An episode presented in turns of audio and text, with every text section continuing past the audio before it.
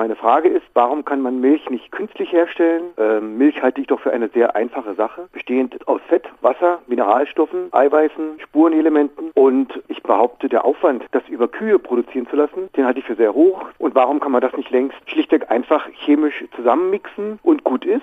Also was ist so schwierig? Kuhlose Milch, die gibt es ja eigentlich schon. Insofern, als es heute in jedem Supermarkt all diese Milchersatzprodukte gibt, Sojamilch, Hafermilch, Mandelmilch, wie sie alle heißen, ja, ähm, das geht ja eigentlich schon in die Richtung. Also man hat eine pflanzliche Basis, zum Beispiel eingeweichte, ausgepresste Sojabohnen oder pürierte Mandeln, versetzt die mit genau der Menge Wasser, die da nötig ist, dass genau die Mischung zusammenkommt beim Eiweiß- und Fettgehalt, wie er auch in der normalen Kuhmilch vorherrscht. Also, und die Beispiele machen aber dann auch schon die Schwierigkeit deutlich. Soja und Hafermilch, die schmecken nun mal doch deutlich anders als die Milch und das liegt eben daran, dass sie äh, vieles dann doch nicht enthalten, was die Kuhmilch enthält. Also deswegen werden diese Getränke ja auch zusätzlich angereichert, zum Beispiel mit Kalzium. Also die Hauptbestandteile der Milch, die sind zwar Wasser, Milchzucker, Fett und Eiweiß, aber es stecken eben noch hunderte von anderen Substanzen drin und allein unter den Eiweißen sind es mehr als 100 verschiedene. Und selbst das Fett ist nicht einfach so als Fett drin, sondern diese winzig kleinen Fettkügelchen, die bekommen im Euter nochmal so ein paar dünne Schichten umgelegt, damit das Fett in Emulsion gehen kann,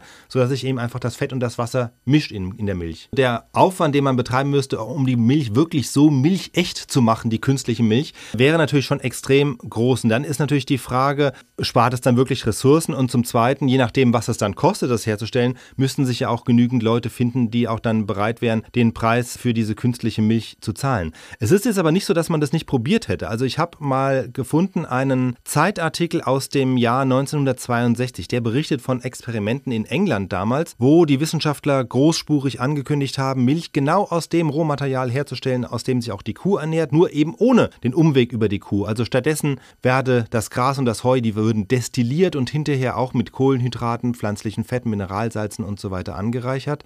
Im im selben Jahr sollte noch mit der Massenproduktion begonnen werden. Ich habe allerdings nichts darüber gefunden, ob jemals was draus geworden ist. Und so wie es beschrieben wurde, kann ich mir ehrlich gesagt auch nicht vorstellen, dass das Ganze milchähnlicher gewesen wäre, als es heute zum Beispiel Sojamilch ist.